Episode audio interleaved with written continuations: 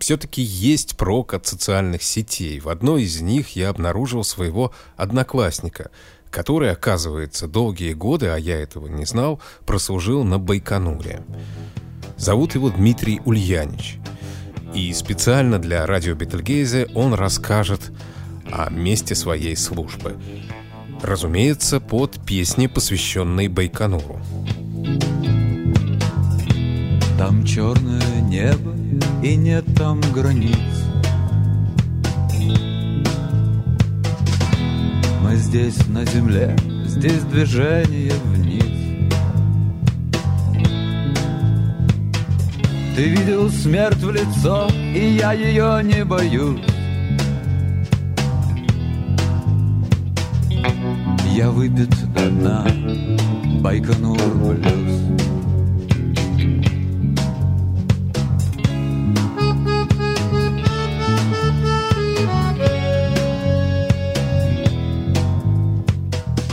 Поздравляю тебя, Дима, с Днем космонавтики. Это же твой профессиональный праздник. Ну, практически да. Потому что космо, э, на космос работал даже когда у строителя был.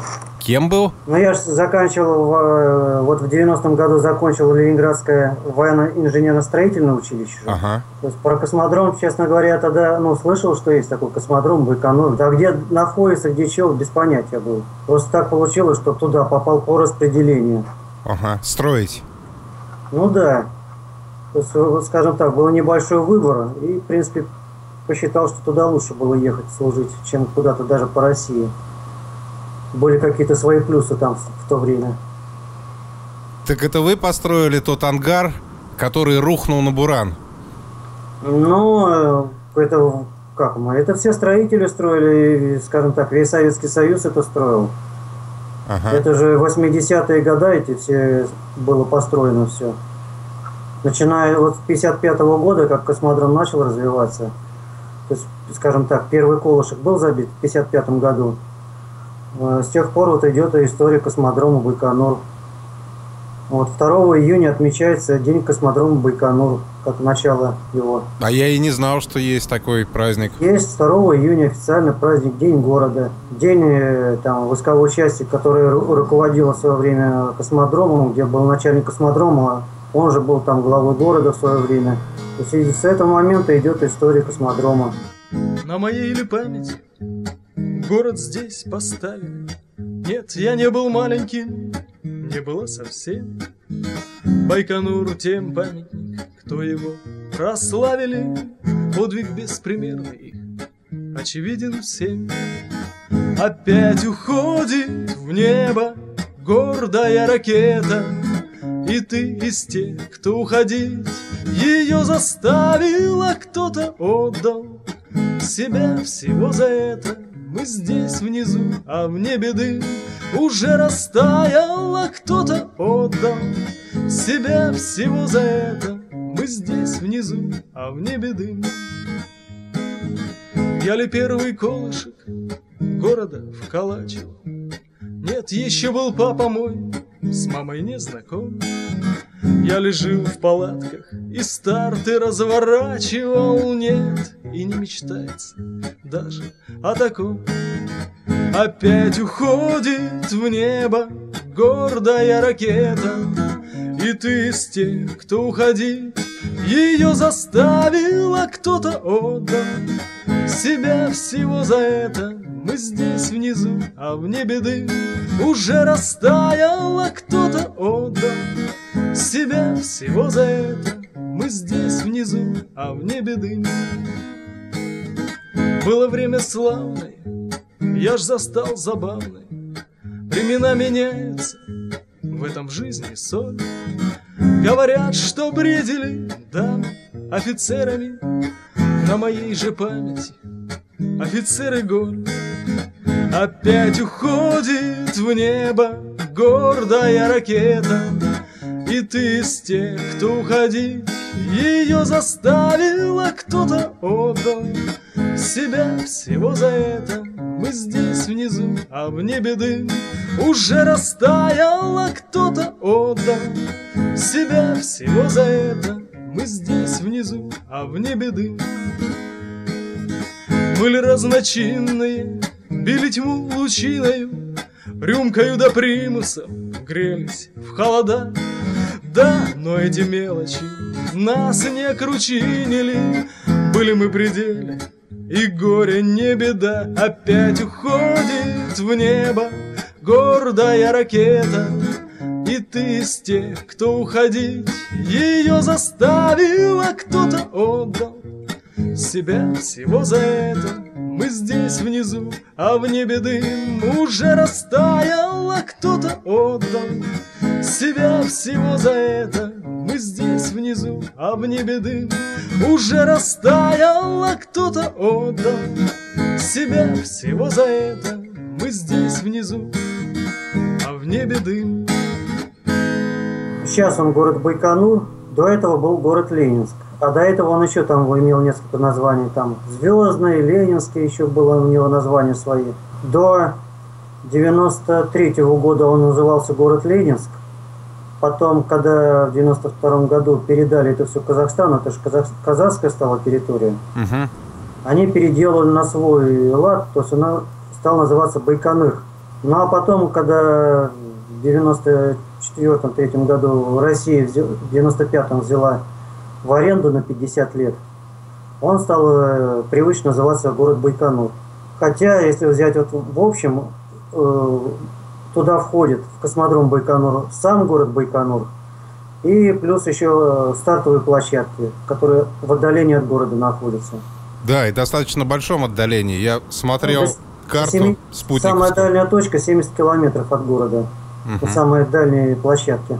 Ты приехал туда строителем, а потом... Да. А потом вот работал э, строительной должностью, занимал до 96 -го года. В 96 году э, в связи с сокращением организации перевелся служить вот в испытательной части, которая занималась именно подготовкой к запуску и пуском э, ракет. Уже стал вот, сперва был там начальником команды, потом инженером-испытателем стал дальше. Ну, то есть занимался уже потом чисто подготовкой ракет и космических аппаратов и участвовал в запусках э, ракетоносителей. Угу. И как это оно? Ну как, то есть вот к нам приходит ракетоноситель, приходит космический аппарат, мы их проверяем у себя, собираем вместе, еще раз проверяем, потом вывозим на стартовые площадки, устанавливаем на, на стартовой площадке, опять проверяем, заправляем.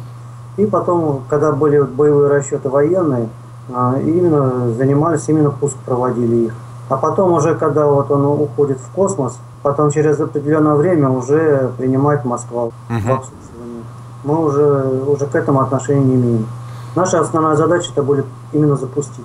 И каковы ощущения во время старта?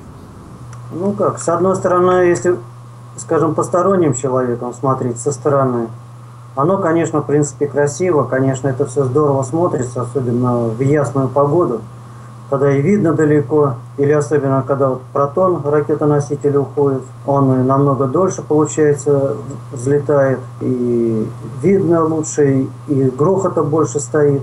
Но когда этим занимаешься, э, именно участвуешь в этом сам процессе, ты находишься э, под землей, то есть ты это видишь в лучшем случае с телевизора, как это происходит. Вот. И когда, если там нормально работаешь, оно вроде тоже красиво. Но когда ты очень долго этим занимаешься, то там одно желание, лишь быстрее бы она ушла. Да. Как, как обычно, где какие-нибудь вопросы технически возникают, где-то что-то не идет нормально, говоришь, думаешь, быстрее бы от этого отвязаться. Ну да, это рутина, обычная служба. Но тебе доводилось принимать участие в неудачных запусках? Вот мы, по-моему, по Чили как-то долбанули спутником. Еще какой-то потеряли? Ну, как, падали у нас очень много спутников. Ну как, тут видишь, опять же, в каждом конкретном случае нужно разбираться. Потому что, то есть ты его запустил, если он вышел уже, если он на орбите уже не работает, это уже, допустим, не мы отвечаем, другие. Если во время старта рвануло, это мы отвечаем. Были, которые, где на стартах взрывались ракеты тоже. Вот э, та же история, когда вот тоже Неделин погиб, вот, по-моему, в 60-м году. Да, да. 41-я площадка, где ракета взорвалась, порядка 100 человек погибло. Вот в самом городе есть у нас э, именно, скажем так, мемориальное кладбище, где вот они захоронены там все. Ну, то, что от них там осталось, я не знаю, что там ну, могло как, остаться. Э, многих, э, от многих не осталось. Многие потом уже, скажем, в госпиталях, во всех там. Там два таких вот было э, трагичных случаях. Именно проходили 24 октября. Там разница буквально три года. 60-й и 63-й, по-моему, когда люди погибали. Поэтому одна, опять же, из традиций, допустим, посмотрим, то есть в этот день никакие работы по подготовке ракет пуском не проводятся. Есть пуски, где вот э, на старте именно ракеты взрывались. Опять же, поэтому как в этом случае нужно разбираться, где чего и как. Ну а конкретно в твое дежурство были какие-то неполадки? Ну, неполадок всегда хватает. Так идеально только на бумаге может быть все. Где-то что-то не сработало, где-то что-то не так разом было, что и старты переносились, и переделывать срочно приходилось. Когда на старте сидишь по несколько суток из-за этого, не вылезая. Всякое бывало, естественно. Тут и человеческие факторы есть, и отказ техники есть. Тут, ну, как на большой работе оно везде может быть. А, ну, космос, да, такая серьезная, тяжелая работа. Довольно-таки серьезно. Да хотя, если так брать, в принципе, не намного отличается и от остальных профессий.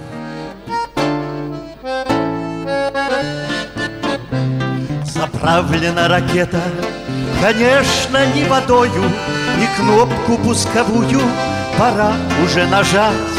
Давай-ка мы, дружище, отойдем в сторонку, Ах, только бы улетела, не дай бог вновь сливай.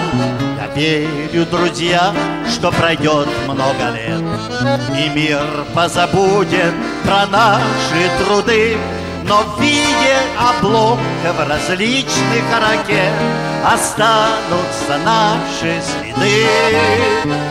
Но в виде обломков различных ракет Останутся наши следы. Пусть утром с перепою не двигаются ноги. Ракета улетела, налей еще стакан. Окончена работа, теперь пора в дорогу Пускай теперь охрипнет товарищ Левитан. Я верю, друзья, что пройдет много лет. И мир позабудет про наши труды. Но в виде обломков различных ракет Останутся наши следы. Но в виде обломков различных ракет. Останутся наши следы. Гостиницы с клопами и пыльные дороги. Все это нам, дружище, предстало увидать. Пускай газеты пишут, что мы живем как боги. Давай помнем газету и сходим погулять. Верю, друзья, что пройдет много лет И мир позабудет про наши труды. Но в виде обломков различных ракет Останутся наши следы.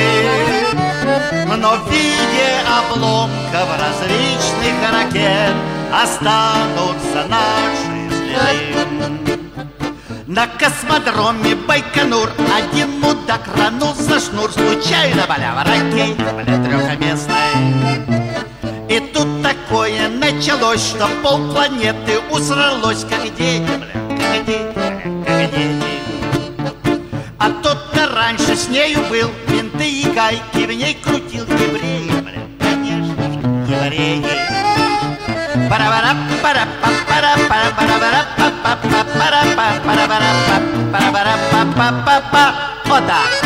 Помимо стартовых площадок и города, я знаю, что там сохранился еще домик, в котором Значит, жил Гагарин. там есть, вот где сама, где именно самый стартовый комплекс, где пускали именно Гагарина, самый первый, пилотируемый запускался, это 60, 12 апреля 61 года. Это стартовая площадка номер один. Она, кстати, до сих пор действует, до сих пор с нее запускают космонавтов. Там же есть э, рядом с этой площадкой жилая зона. В этой жилой зоне есть два домика музейных таких. Домик Гагарина, где он ночевал перед пуском. И такой же домик небольшой, это музей Королева, где Королев ночевал. Два отдельных таких домика стоят. Ну, в принципе, они таких скромных, это не апартаменты, как сейчас делают, а таких обычных, там, двухкомнатные, там, комнатки, где кровать, там, что, стол, стул стоит, в принципе, и все. И рядом большой музей сейчас посвященный космонавтике, на той же площадке рядом с этими домиками стоит. Довольно-таки большой музей, его отремонтировали, сделали, модернизировали. И там, кстати, рядом с этим музеем стоит вот макет, макет Бурана. Вот, который обрушился, он уже, скажем так, все уже практически металлолом. А это другой, еще одна модель Бурана, который котором уже проходили испытания, исследования, то есть который принимал участие в подготовке, скажем так, экспериментальных и отработке различных программ. Вот он сейчас стоит рядом с музеем, и в нем самом внутри сделали как музей. Бревенчатый дом на четыре окошка, Такой пятистенком зовут на Руси.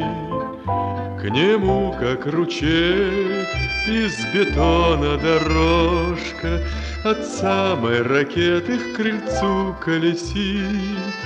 От самой ракеты к крыльцу колесит. Нам по сердцу все, и фонарик над крышей, И строй тополей, и туман до утра, И ветер ночной, что гуляет неслышно, И главного голос «Вставайте, пора!» И главного голос «Вставайте, пора!»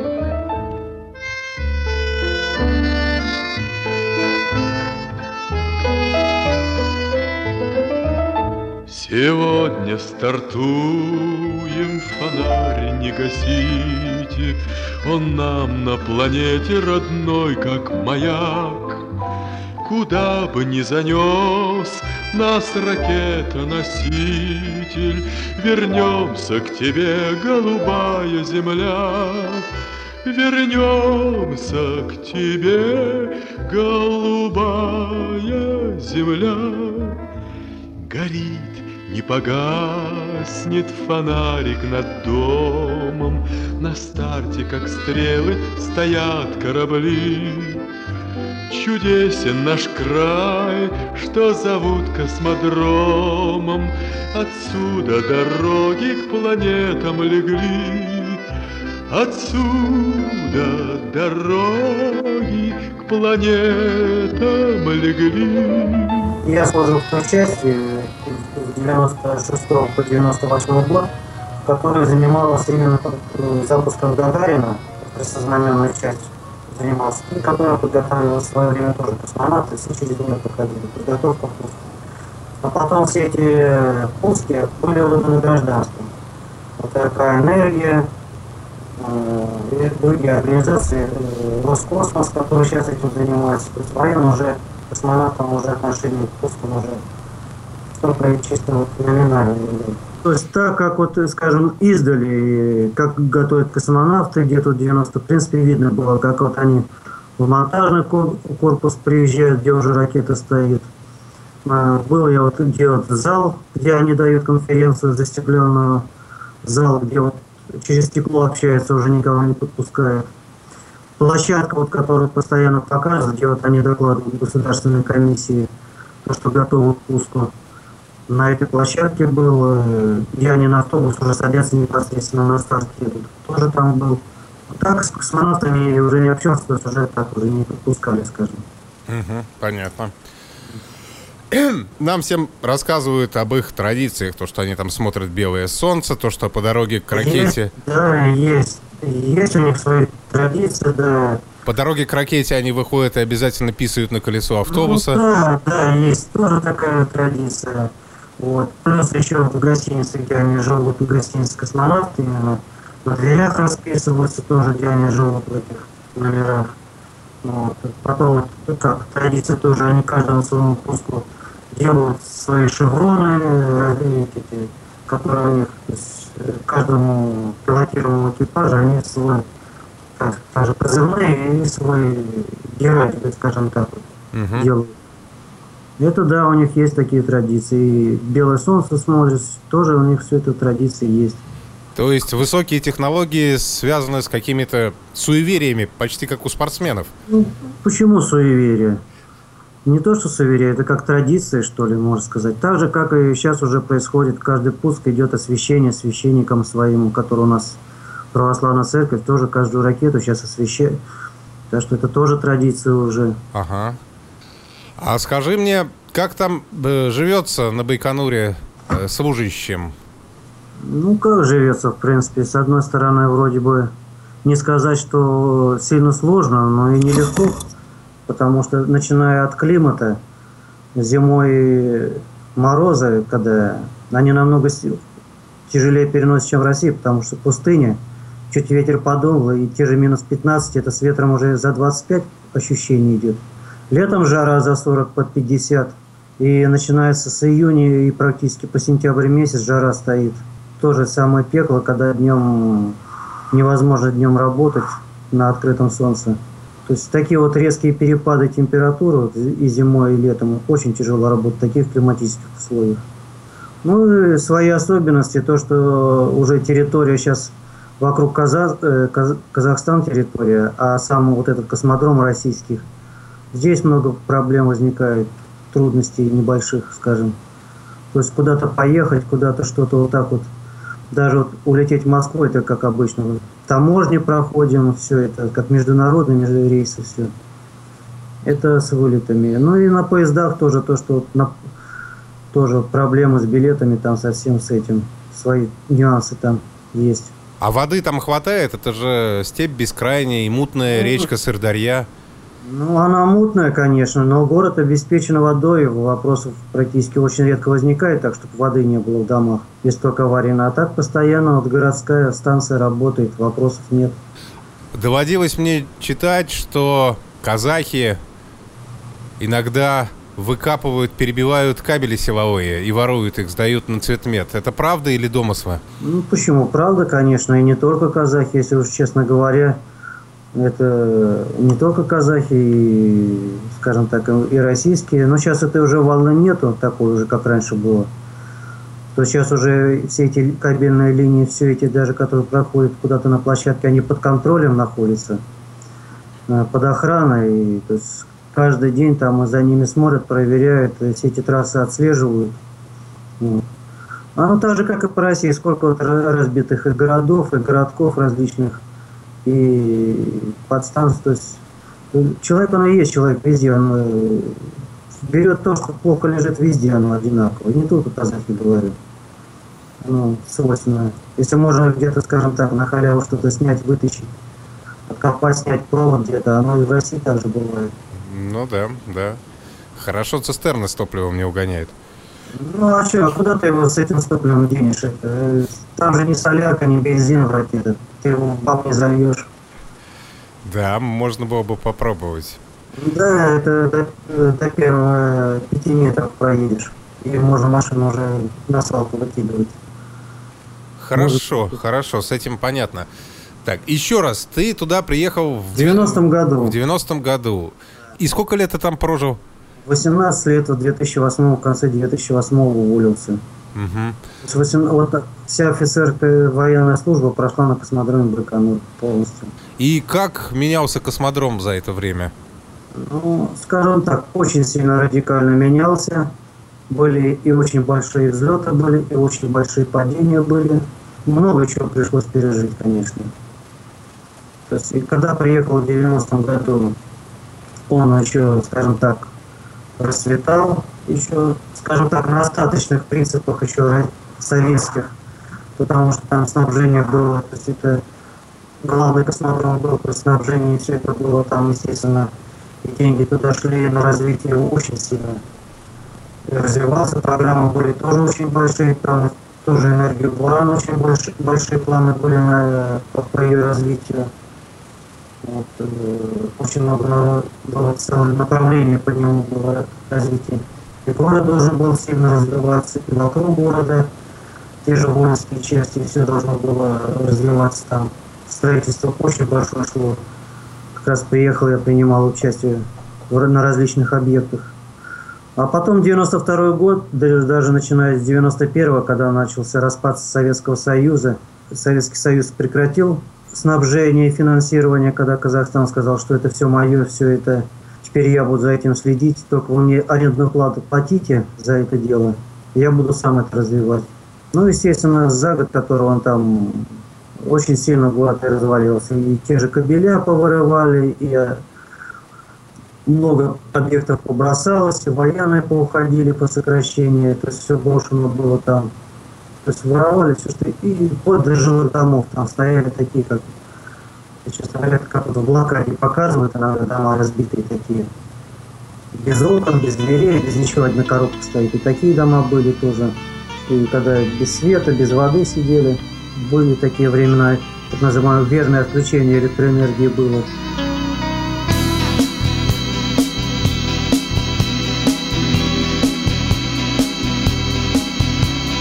Космодромы опустели, ходят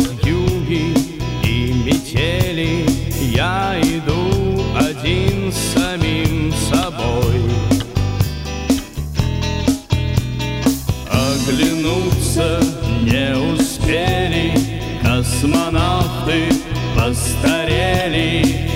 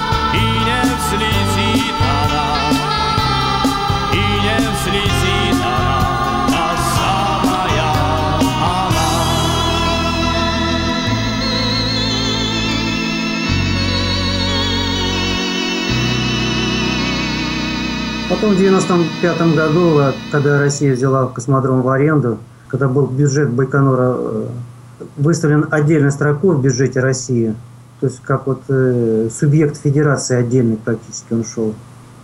Он начал развиваться, город восстанавливаться, жилой фонд начал восстанавливаться, пусковые программы начали развиваться, сам город начал преображаться сильно. То есть жилой фонд, э, озеленение, парки, больницы, все начало вот так восстанавливаться. И сейчас опять он более-менее такой довольно-таки развитый большой город, красивый. Хорошо, Дима, спасибо тебе большое за то, что вышел на связь. Еще раз поздравляю тебя с Днем космонавтики.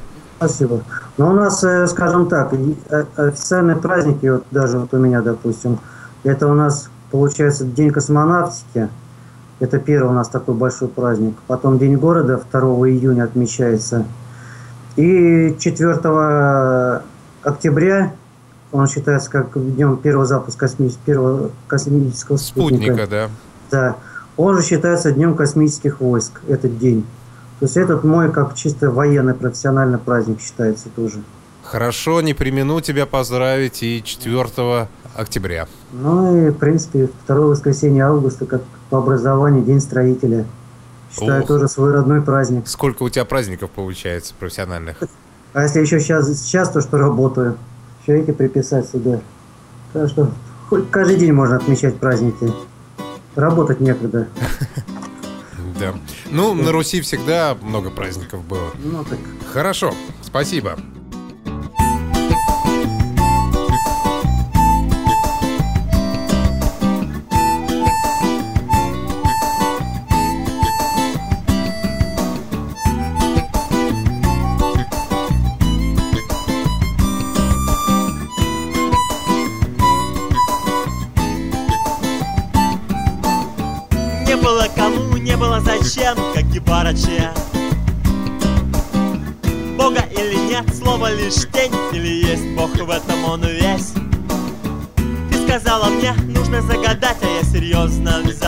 Загадал Через полчаса мы, открыв глаза Покидали кромешный астрал Мы стоим, разинув рот Ты принцесса Турандот, я Леонов Алексей я любимый космонавт, всем с экрана помахал я небесный Моисей. Мы стоим, разинув рот, ты принцесса Турандот, я Леонов Алексей. Я любимый космонавт, всем с экрана помахал я небесный Моисей.